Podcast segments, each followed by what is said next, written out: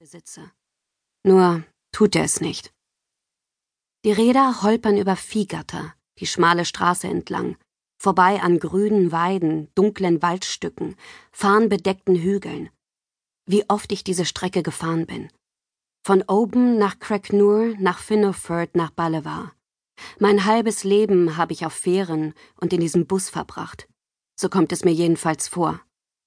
Und dass ich heute noch einmal hier sitze, auf dem Weg in mein sogenanntes Zuhause, ohne Plan und ohne Rückfahrkarte, das hätte ich niemals für möglich gehalten.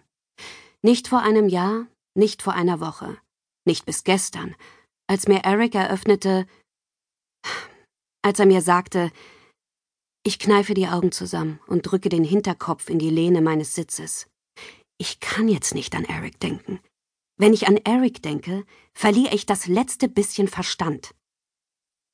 Der Bus hält am Fährpunkt von Finneford und es beginnt zu regnen, was absolut nicht überrascht. Das Klima an der Westküste ist rau, auf den Inseln rauer, und nun Anfang September ist es rau und nicht selten nass. Gott, ich klinge wie ein Reiseführer. Das ist es, was Balavar mit mir macht. Es gibt so vieles, woran ich hier nicht zurückdenken möchte, dass ich mich freiwillig mit dem Wetter beschäftige.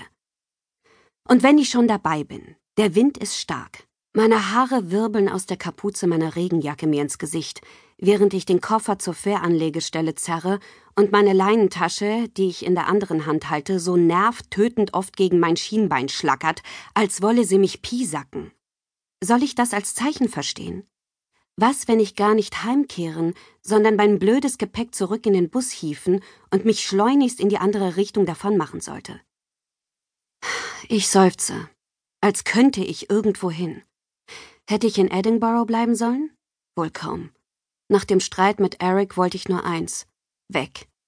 Dass ich in Balawa enden würde, wurde mir erst klar, als ich am Bahnhof stand und das Ticket nach Oban in der Hand hielt. Und was sagt das jetzt über mich aus? Dass ich in der Krise meines Lebens genau dorthin flüchte, von wo ich seinerzeit nicht schnell genug fortkommen konnte? Von wo ich annahm, schon die schlimmsten Miseren meines Lebens hinter mir gelassen zu haben? Nun, Gut gemacht, Ayla. Mit deinen 32 Jahren bist du genauso planlos, wie du es mit 22 warst. Wobei, das ist nicht ganz richtig.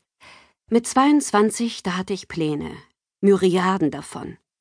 Ich weiß noch genau, wie ich damals auf diesem Schiff stand, draußen an Deck, Kyles alten Rucksack umgeschnallt, die Nase in den Wind gereckt, den Kopf voller Ideen. Studieren stand ganz oben auf der Liste. Und ja, aus Sicht der schottischen Fischerfamilie